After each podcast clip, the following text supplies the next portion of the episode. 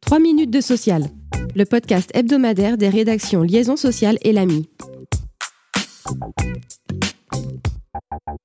Eh bien non, il n'y aura pas d'annonce sur les retraites avant la trêve des confiseurs. Emmanuel Macron a prévenu du report de la présentation de la réforme au 10 janvier au lieu du 15 décembre comme initialement prévu. Le chef de l'État a affirmé vouloir laisser aux partenaires sociaux et aux nouveaux dirigeants des Républicains et d'Europe Écologie Les Verts le temps d'échanger avec l'exécutif sur le projet.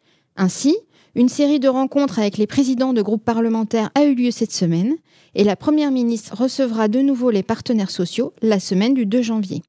Si les organisations syndicales ont pris acte du report, elles se préparent à une action à la rentrée pour réaffirmer leur opposition à tout recul de l'âge légal de départ. Dans un communiqué commun du 13 décembre, elles ont indiqué qu'elles se réuniront juste après l'annonce de la réforme pour construire une réponse commune de mobilisation dès janvier si le gouvernement maintient son projet. Autre risque social, autre actualité. Une négociation nationale interprofessionnelle relative aux accidents du travail et maladies professionnelles vient de s'ouvrir. Les discussions engagées en juillet dernier ont permis l'élaboration d'un diagnostic partagé sur l'état des lieux de la branche. Sur cette base, les partenaires sociaux ont décidé d'aborder trois thèmes de négociation. Une amélioration de la prévention des risques professionnels, notamment de la prévention primaire, grâce à un renforcement des moyens humains et financiers une adaptation du système de réparation pour le rendre plus équitable et accessible aux victimes, une évolution de la gouvernance de la branche face au constat d'une autonomie de décision en demi-teinte. Côté calendrier, l'objectif est d'aboutir à la conclusion d'un accord national interprofessionnel à la mi-février 2023.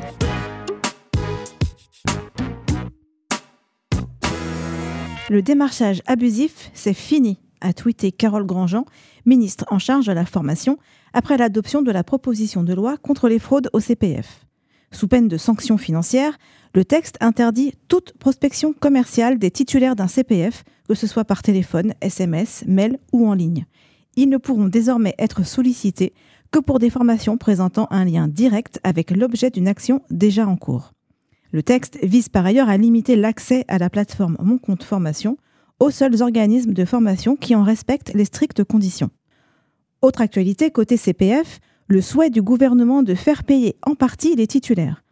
Tel est l'objectif d'un amendement au projet de loi de finances pour 2023. Quel que soit le montant de ces droits disponibles, un reste à charge serait ainsi exigé de la personne mobilisant son CPF pour financer une action de formation, une VAE ou un bilan de compétences. Échapperaient uniquement à cette participation les demandeurs d'emploi et les salariés utilisant le CPF dans le cadre d'un projet co-construit avec leur employeur.